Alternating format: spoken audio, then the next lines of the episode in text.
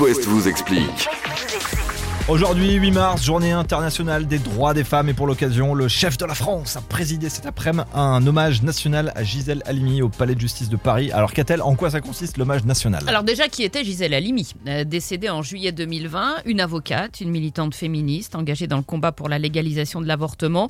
Après avoir défendu une jeune fille de 16 ans euh, lors du fameux procès pour avortement de Bobigny en 1972, Gisèle Halimi a été à l'origine du manifeste dit des 343 salopes, publié dans le Nouvel Obs, euh, qui a contribué à faire évoluer la loi sur l'interruption volontaire de grossesse. Et d'ailleurs, cet après-midi, euh, pendant cet hommage, Emmanuel Macron a annoncé un projet de loi pour inscrire l'IVG dans la Constitution. Euh, ce sera dans les prochains mois. Une grande dame, donc, d'où cet hommage national. L'hommage national, il est décidé par le président de la République avec l'accord de la famille du défunt.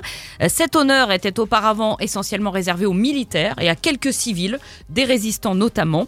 Mais en 2015, c'est François Hollande qui a innové en décidant d'organiser aux Invalides une cérémonie pour les victimes des attentats du 13 novembre. C'était la première fois qu'on changeait un petit peu les règles. Depuis, la Cour euh, des Invalides a vu se succéder les hommages aux soldats français tués en opération extérieure, notamment au Mali, mais aussi aux gendarmes Arnaud Beltrame et à des personnalités comme Simone Veil ou Charles Aznavour. Un hommage national a aussi été rendu à Samuel Paty, mais cette fois c'était dans la cour de la Sorbonne en octobre 2020, et puis à Jean-Paul Belmondo, bon, on ne sait pas trop ce qu'il vient faire dans la- cette liste-là, en septembre dernier. Ce n'est que mon avis. Alors, Bah oui, c'est un acteur légendaire, mais après Voilà. ça devient un enjeu politique. c'est ça. Alors cet hommage national justement à Gisèle Halimi euh, a fait polémique. L'un de ses fils a refusé d'y assister cet après-midi, de même que de nombreuses féministes, euh, qui reprochent une récupération politique. Cet hommage ayant eu lieu en même temps que la manif des femmes à Paris, notamment pour dénoncer la réforme des retraites qui va les pénaliser. Gisèle Halimi, est-ce qu'elle aura sa carte d'accès au Panthéon? Alors ça, c'est l'autre euh, dossier chaud. La panthéonisation de Gisèle Halimi est toujours d'actualité, dit-on, à l'Élysée.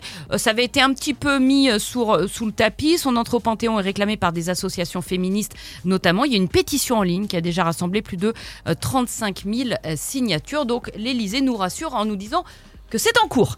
Euh, Simone Veil est déjà au Panthéon. Euh, ce serait bien que Gisèle Halimi la rejoigne. On a envie de se dire, comme par hasard. Euh, Comme de par ça hasard. tombe là, voilà, c'est vrai. Mais, mais en revanche, ce que tu as dit sur euh, l'IVG qui pourrait entrer dans notre Ça, constitution. c'est la vraie bonne nouvelle de cette journée du 8 mars. Parce qu'aux États-Unis, euh, par exemple, il y a un certain obscurantisme qui commence à vouloir remettre en cause le, le droit à, Surtout à qu'il y, a des- l'avortement. il y a des rétropédalages et ce serait bien de graver ça dans le marbre et dans la Constitution, évidemment.